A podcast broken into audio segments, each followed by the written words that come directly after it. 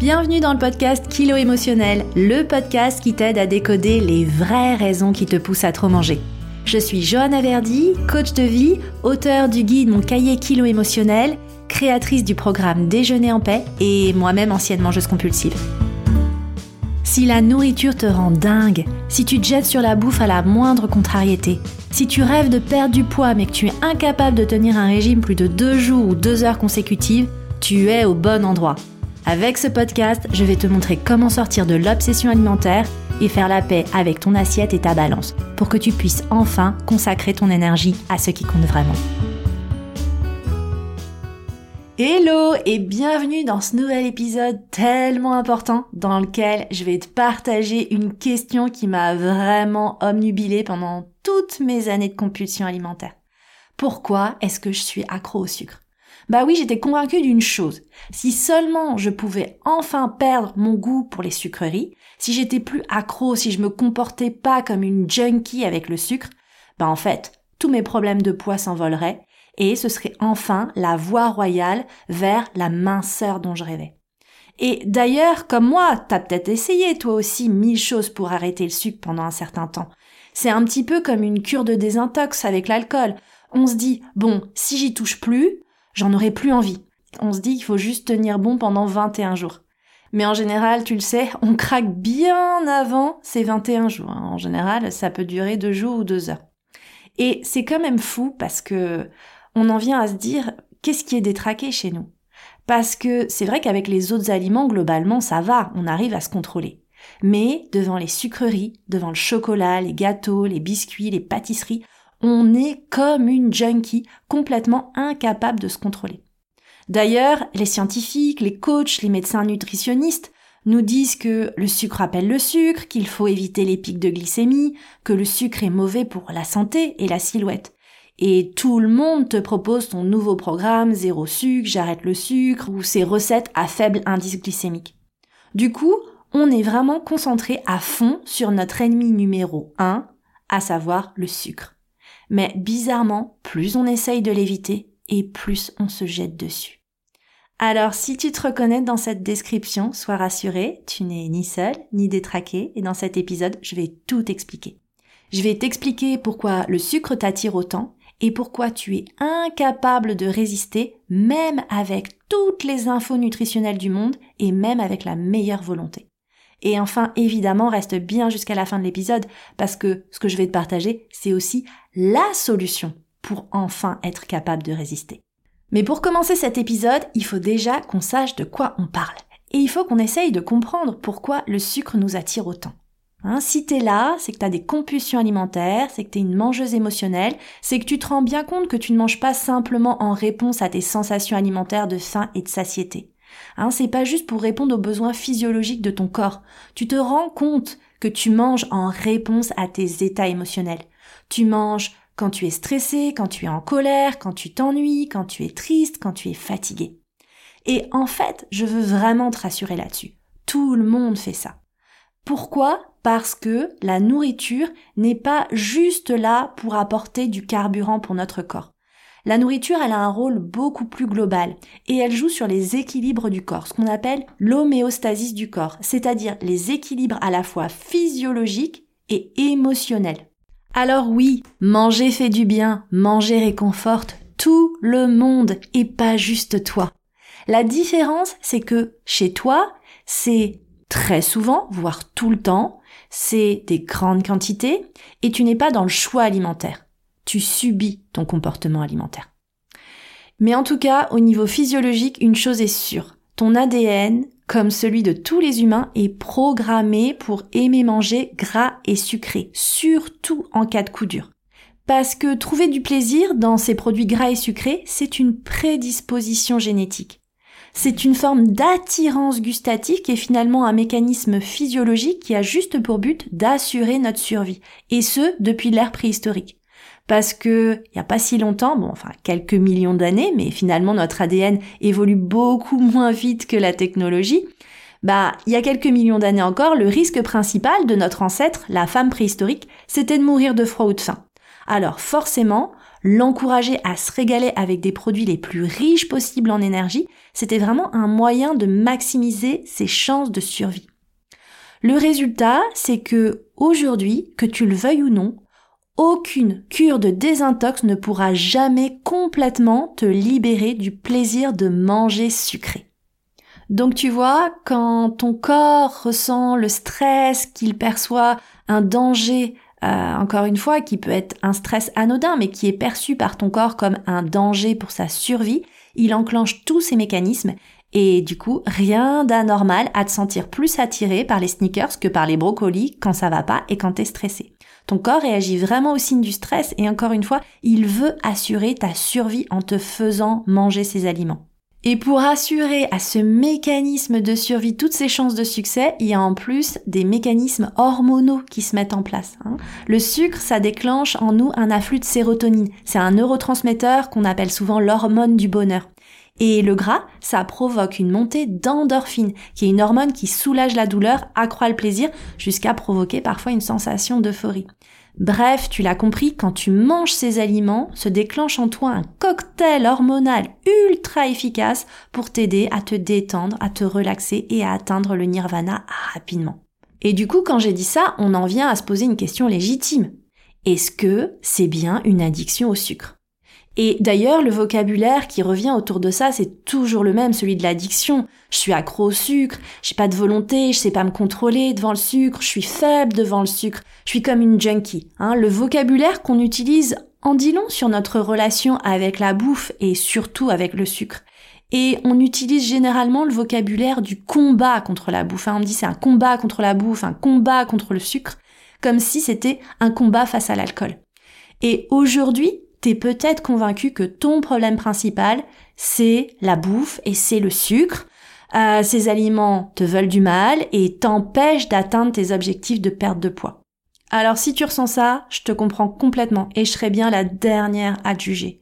Et je voudrais juste attirer ton attention sur le fait que oui, t'es accro au sucre aujourd'hui, mais pas au sens que tu l'entends. Oui, aujourd'hui, t'arrives pas à contrôler ta consommation, même si tu as conscience des effets néfastes. Hein, ça, c'est ce qu'on appelle un trouble du comportement alimentaire. Mais non, ce n'est pas une dépendance. Il n'y a pas de phénomène physiologique qui conduit à consommer à nouveau pour ne pas subir des effets désagréables du manque. Ça, ce serait une vraie dépendance comme à l'alcool, comme à la cigarette. Il y aurait un trouble physiologique derrière. Avec le sucre, c'est pas le cas.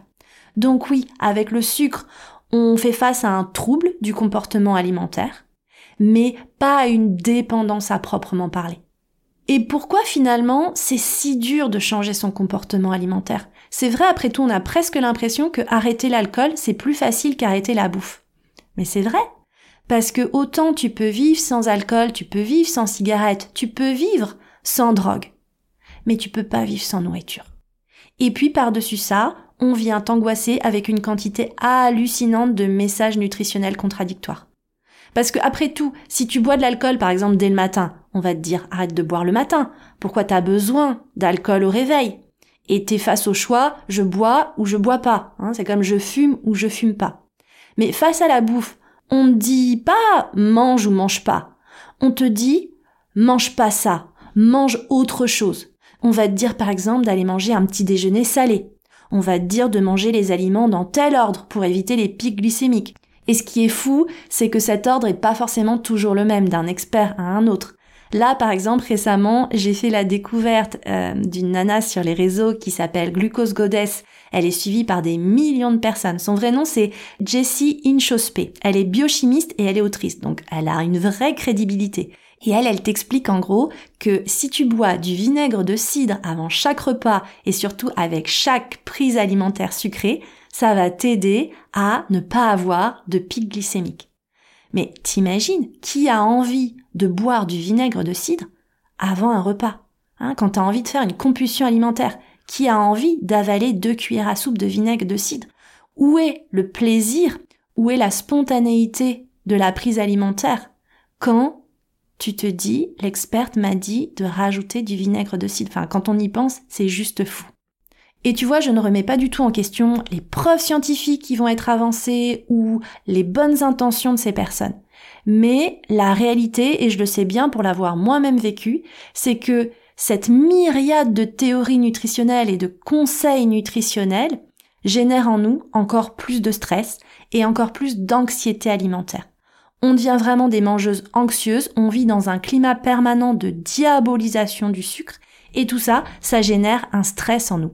Et ce stress permanent, bah, qu'est-ce qu'il fait? Et tu l'as compris, je te l'ai expliqué au début de cet épisode. Ce stress, il est vécu par ton corps comme un mécanisme de survie qui se met en place. Et ce stress appelle le sucre. Donc finalement, à vouloir l'éviter, tu tombes dans son piège. Parce que, encore une fois, c'est la restriction et l'interdit qui va créer la compulsion. Et là, que tu le veuilles ou non, tu te retrouves malgré toi dans une restriction cognitive permanente. Une restriction cognitive, ça veut dire une restriction inconsciente. Hein, tu fais pas forcément toujours attention, t'es pas toujours dans une détox de sucre. Mais mine de rien, c'est vraiment une sorte de bruit permanent qui tourne dans ta tête. Et le principal problème de cette restriction, c'est qu'elle t'éloigne de tes vrais besoins et de ta capacité à te faire confiance sur tes choix alimentaires. Et c'est une restriction qui se concentre uniquement sur le coupable tout désigné, le sucre.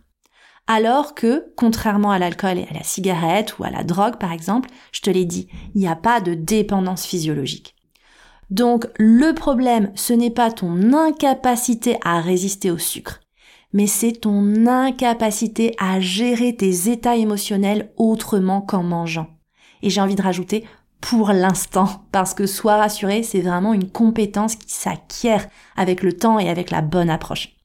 Du coup, tant que tu te trompes de cible, tant que tu concentres tous tes efforts sur le fait d'arrêter le sucre, mais en fait, tu dépenses une quantité d'énergie folle, mais pas au bon endroit. Ok, mais alors c'est quoi la solution pour résister? Bah, pour moi, la solution, elle réside dans ta capacité à te décoller de toi-même et de tes croyances actuelles et d'envisager que peut-être, oui, c'est pas une dépendance au sucre, mais que peut-être c'est un trouble du comportement à la fois alimentaire, et j'instille une autre idée, un trouble du comportement émotionnel. C'est-à-dire qu'aujourd'hui, d'ailleurs, on fait souvent un raccourci, on dit on mange ses émotions. Pour moi, c'est faux. Hein, c'est vraiment un raccourci. La réalité, c'est que tu manges notamment du sucre pour ne pas ressentir tes émotions. Tu manges du sucre dans l'espoir de changer tes états émotionnels, parce que tu ne veux pas ressentir ce que tu ressens actuellement. Et effectivement, le boost de sérotonine et d'endorphine te donne l'illusion sur le moment que ton état émotionnel change. Donc la solution, c'est de comprendre que le lâcher prise, le vrai lâcher prise, il est dans le ressenti émotionnel. Qu'est-ce qui est vraiment insupportable dans le fait de te sentir seul, de t'ennuyer, d'avoir peur hein? Qu'est-ce qui est vraiment insupportable dans ton ressenti émotionnel? Et tu dois travailler sur ta carence principale qui est généralement une carence en plaisir pour faire remonter naturellement ton niveau de sérotonine hein, qui est l'hormone du plaisir. Parce que finalement, se jeter sur la bouffe, c'est aussi une réaction compensatoire par rapport à ça. Ton taux de sérotonine aujourd'hui, il est trop bas parce que t'as pas assez de plaisir dans la vie. Donc la bouffe te l'apporte. Hein. Et tu vois, quand le chocolat, les gâteaux sont les seuls plaisirs de ta vie, c'est pas anormal que tu sois pas capable d'y résister. Encore une fois, c'est juste un mécanisme de régulation normale de ton corps. Donc tu vois, c'est seulement à partir de ce moment, ce moment où tu commences à concentrer ton énergie et ton introspection sur les bons sujets, que tu vas pouvoir commencer à faire des choix éclairés. Tu vas pouvoir manger un aliment parce que tu en as envie. Tu vas pouvoir en manger un autre parce que tu choisis de soutenir un état émotionnel. Tu seras aussi capable de regarder les étiquettes des produits alimentaires de façon sereine et éclairée, pas juste à la recherche des calories les plus faibles, mais des meilleurs aliments pour ton corps. Parce que oui, une chose est sûre, l'alimentation industrielle contient bien trop de sucre. Et bientôt, tu seras capable de manger du sucre par choix, et pas parce qu'on t'en a mis partout dans tes sauces, tes yaourts aromatisés ou tes plats préparés, et pas non plus parce que tu subis tes états émotionnels. Donc vraiment, j'insiste là-dessus, pour pouvoir reprendre le pouvoir sur le sucre, tu dois commencer par entrer en contact avec tes émotions. J'espère que tu as aimé cet épisode et qu'il va t'inviter lors de ta prochaine compulsion alimentaire sucrée à te poser les bonnes questions, c'est-à-dire non pas à te dire pourquoi j'ai craqué, pourquoi j'ai pas de volonté, comment faire pour décrocher du sucre, mais vraiment à t'intéresser à tes états émotionnels, qu'est-ce que j'ai ressenti, qu'est-ce qui était tellement insupportable, de quoi j'avais vraiment besoin? Cet épisode t'a aidé, tu aimes le podcast et tu veux le soutenir, rien de plus simple, continue de le couvrir d'une pluie d'étoiles et de commentaires positifs sur les plateformes de diffusion et n'hésite pas à t'abonner pour ne pas louper les prochains épisodes. Et d'ailleurs, on se retrouve la semaine prochaine avec un nouvel épisode. Dans ce nouvel épisode, je te partagerai quatre moyens totalement sous-estimés de perdre du poids et qui n'ont rien à voir avec la bouffe. Je te remercie pour ta présence et je te donne rendez-vous au prochain épisode.